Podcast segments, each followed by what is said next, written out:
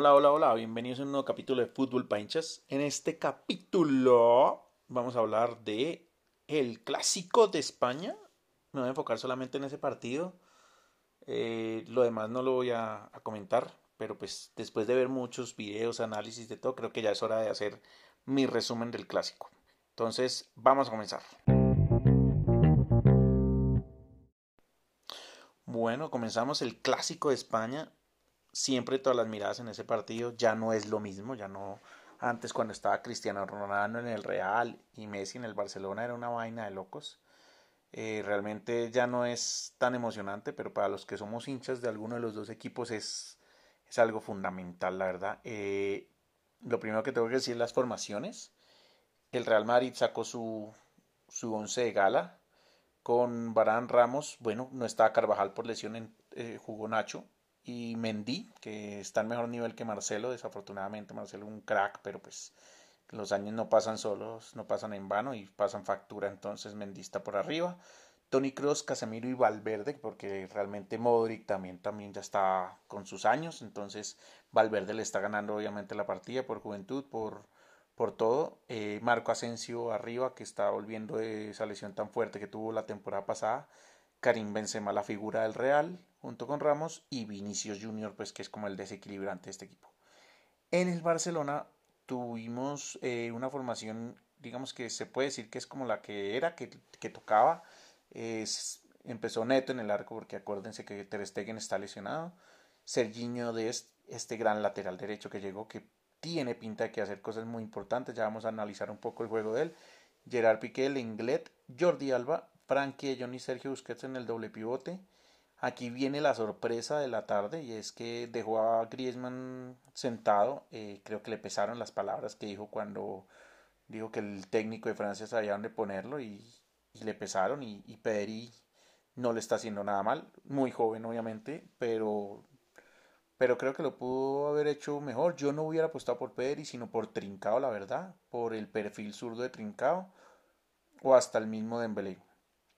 Pero no le hizo mal Pedri, lo que pasa es que Pedri es derecho y se pierde un poco en esa posición. Philippe Coutinho, Ansu Fati y Lionel Messi. Realmente eh, formó el Barcelona con Ansu Fati de falso 9, Messi en, detrás de él, por la derecha Coutinho, que es cuando se pierde Philippe Coutinho. Creo que ahí falló Koeman en ese planteamiento. Él tenía que haber puesto a Messi de 9, a Philippe Coutinho detrás de él Ansu Fati por izquierda y creo que nos hubiera dado mejores réditos en la formación. Pedri sí iba bien por la derecha porque pues era el hueco que había, pero creo que modificó mucho arriba, puso a Coutinho en una posición que él nunca se ha sentido cómodo, en, su primera temporada el Barcelona jugaba por ahí y se perdía, pierde mucho, mucha influencia en el juego y se le notó.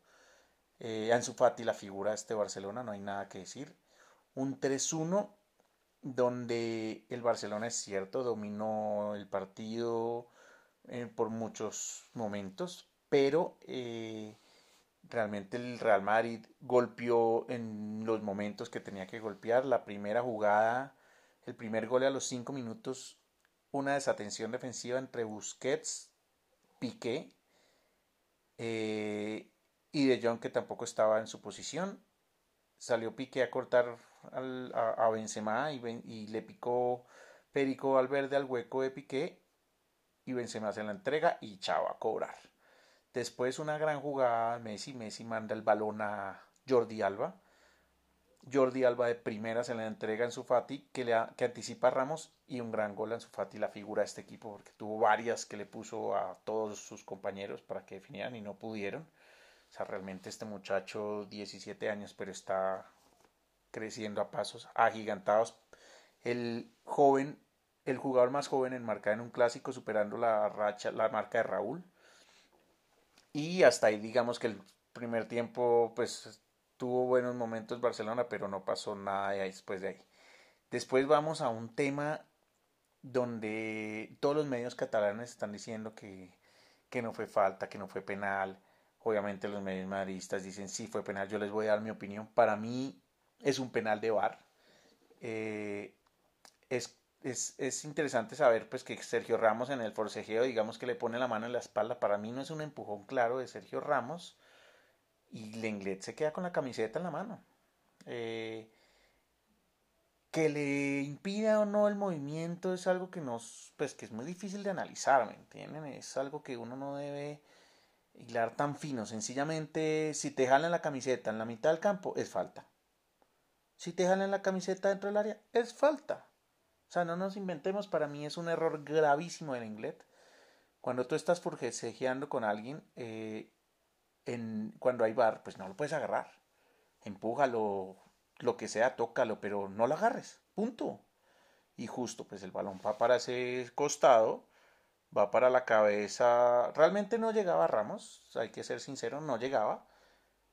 Pero eso también se llama viveza. O sea, el fútbol es de viveza y Ramos sintió que le jalaron la camiseta un segundo o menos de un segundo y se tira y está perfecto.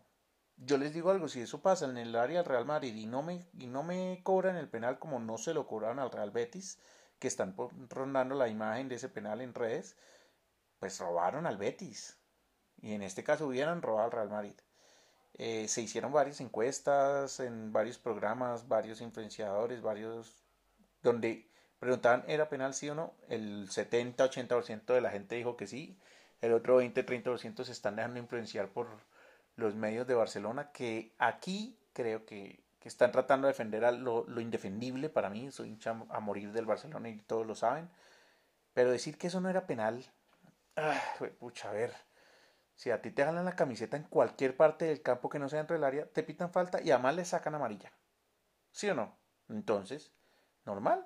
Le jaló la camiseta, penal de bar porque el árbitro no lo ve. Eh, hay un audio que dice que en línea le agarra primero Sergio Ramos la camiseta. Ok. No se le ve a Sergio Ramos en ninguna toma que le agarra la camiseta. Sé que le pone la mano en la espalda, pero yo tampoco veo que le haya hecho un empujón. Así, guay, no, es que mejor dicho le empujé y por eso él me jaló. No, la verdad no. O sea, fue un forcejeo normal el de Sergio Ramos. Y la Inglet pecó por, por haber agarrado la camiseta desde el inicio de la jugada. Punto. Es así de simple. Sergio Ramos está tratando de zaparse la marca, la inglés no lo quiere soltar y en el bar se ve que la camiseta más o menos estira 30 centímetros, ya penal. Para mí es penal. Dejen de decir lo que no es. Entiendo que, que Koeman quiera defender el tema, que diga que es que el penal de Messi, mire, el penal de Messi de Casemiro no hay penal, porque Casemiro de pura casualidad tocó el balón antes, pero de pura casualidad. Y al tocar el balón antes, pues su inercia siguió y se llevó a Messi. Es así de simple. Eh, creo que el árbitro lo hizo bien. Eh, ahí es cuando empiezan, no, que la interpretación, que no es un jalón suficiente para pedir el movimiento. Esa interpretación es tan difícil de hacer que para mí es penal. Ahora, que al Betis lo robaron, sí, lo robaron, eso era penal, el del Betis, el que le hizo el Real Madrid al Betis, ok, eso es diferente. Ahí no hay nada que hacer. Pero aquí para mí es un penal clarísimo y ahí se acaba el partido porque el Barcelona se descompensa, sale con toda, obviamente el Real empieza a llegar un montón a la contra, Neto salió de figura del Barcelona y digamos que eh, si tengo que dar unas calificaciones para mí se salvan de la defensa Serginho Dest, Jordi Alba por más que metió el pase gol no se salva, está en un nivel muy malo físicamente desde el primer tiempo se le, se, le veía ahogado y por eso lo cambian. Eh, Serginho es un jugadorazo para tener 17 años, que monstruo. Lo hizo muy bien arriba y atrás, pero está solo en esa defensa. Lenglet, Lenglet la cagó en ese penal. Piqué también en el primer gol no, a que sale a, marcar a Benzema dejando ese hueco, eso es labor del, de los volantes, entonces ahí hay error de Busquets y de Frankie John que no están en su puesto, pero de Piqué también por haber dejado el hueco y ahí, eh, ahí Fede Valverde vio y listo, entró y chao. Sergio Busquets creo que es el peor partido desde que comenzó esta temporada. Entregó fácilmente 10 balones mal.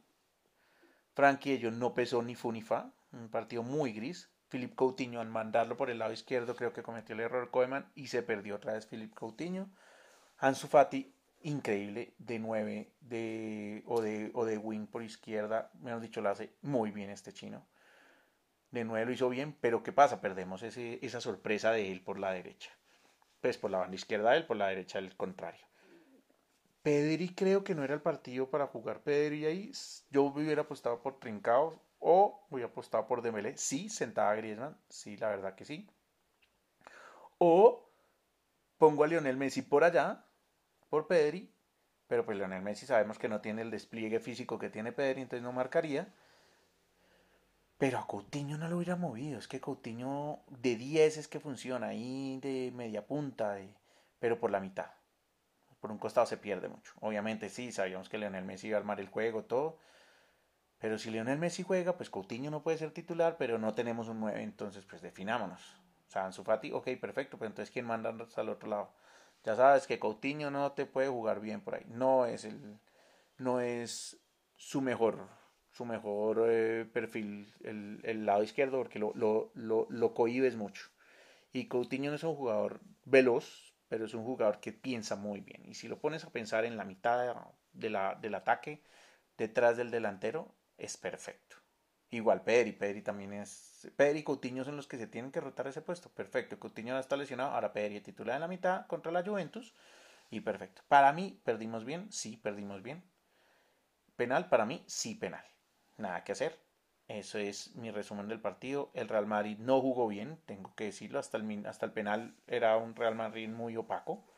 El Barcelona dominaba, pero el Real Madrid defendía bien. Punto. Ya. Nos faltó punch, nos faltó profundidad crítico contratar un delantero ahorita en diciembre, un 9 neto. Eh, sea el que sea, Memphis Defy, me encanta Lukaku, es un delantero brutal Lukaku. Pero pues entiendo que no es el perfil de Barcelona, que Memphis Defy tiene más movilidad, se, alternará con todos en el frente de ataque, puede ir por un lado, por el otro, pero pues bueno, bien.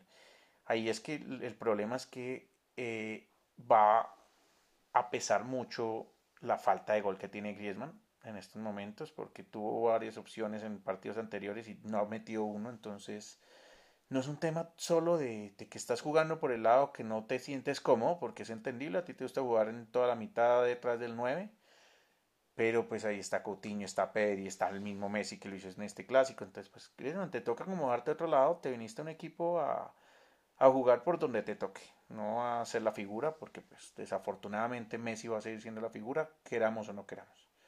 Entonces acomódate, pero cuando tengas jugadas de gol, tienes que definirlas y no las has definido. Entonces, para mí estás muy bien sentado. Vamos a dejar el análisis del clásico acá y vamos a decir cómo van las tablas en cada una de las ligas. ¿Listo? Entonces, hasta acá el clásico. Real Madrid muy bien ganado. Creo que falló un poco el planteamiento táctico de Koeman. Ahora vamos a decir un pequeño resumen de cómo va cada una de las ligas. Entonces nos vamos a devolver y vamos a ver en Inglaterra cómo está con la derrota del Everton, primera derrota de la temporada. Por ahora sigue el Everton de primero. Em, lo empata el Liverpool en puntos. Falta que juegue el Aston Villa un partido. Ese partido eh, está aplazado pero por ahora sigue el Everton en puntos, de líder en puntos empatado con el Liverpool, 13 puntos del Everton, de nuestro Everton de James y Jerry Mina, con más 5 goles de diferencia, entonces vamos bien. Eh, si el Aston Villa gana su partido pendiente, quedaría con 15 y quedaría líder único, pero pues bueno, me parece que no está mal. Eh, no iba a ser invicto toda la temporada, sí tiene que seguir luchando. No tuvo un partido muy destacado esta vez, pero bueno, no importa, vamos con toda en Alemania. En Alemania el Leipzig sigue en punta, pero el Dortmund y el Múnich ya lo pisan, ya le pisan los talones. El Leipzig tiene 13 puntos y el Múnich y el Dortmund 12 puntos respectivamente. Golazo de Haaland este fin de semana, la pica con la pierna derecha, un pase en profundidad que le hace. Definitivamente este man va a ser el mejor 9 después de Lewandowski que mandó 3 pepinos este fin de semana en España. En España tenemos a la Real Sociedad con 14 de líder, increíble, Real Madrid con 13, le pisa los talones junto con el Granada. El Barcelona obviamente con esta derrota baja al doceavo lugar con 7 puntos. Pero recordemos que el Barcelona le faltan dos partidos por jugar. 7 y 3, 10 y 7, 13 quedaría pisándole los talones al Real. El Real puede hacer 16 con el partido que le falta. Entonces, pues el Barcelona tiene que ganar los dos partidos que le quedan y empezar a pelear arriba. Mejorar un poco. La parte táctica contra en el clásico se perdió desafortunadamente. Eh, creo que estamos dándole mucha prioridad a Messi, pero bueno, eso lo haremos en otro capítulo. En Italia también perdió el Atalanta de los colombianos y quedó eh, el Milan de puntero con 13 puntos, Napoli con 11, Sassuolo con 11, Inter con 10, Juventus 9 y Atalanta 9. Vamos a ver si el Atalanta le alcanza para pelear. La Juventus está mal. Viene Champions. Entonces vamos a ver cómo, cómo le van los, a los Champions, a los equipos en esta Champions. ¿Listo? Entonces hasta ahí. Muchos éxitos y nos veremos para la Champions. La Champions. La Champions. Muchos éxitos y saludos a todos.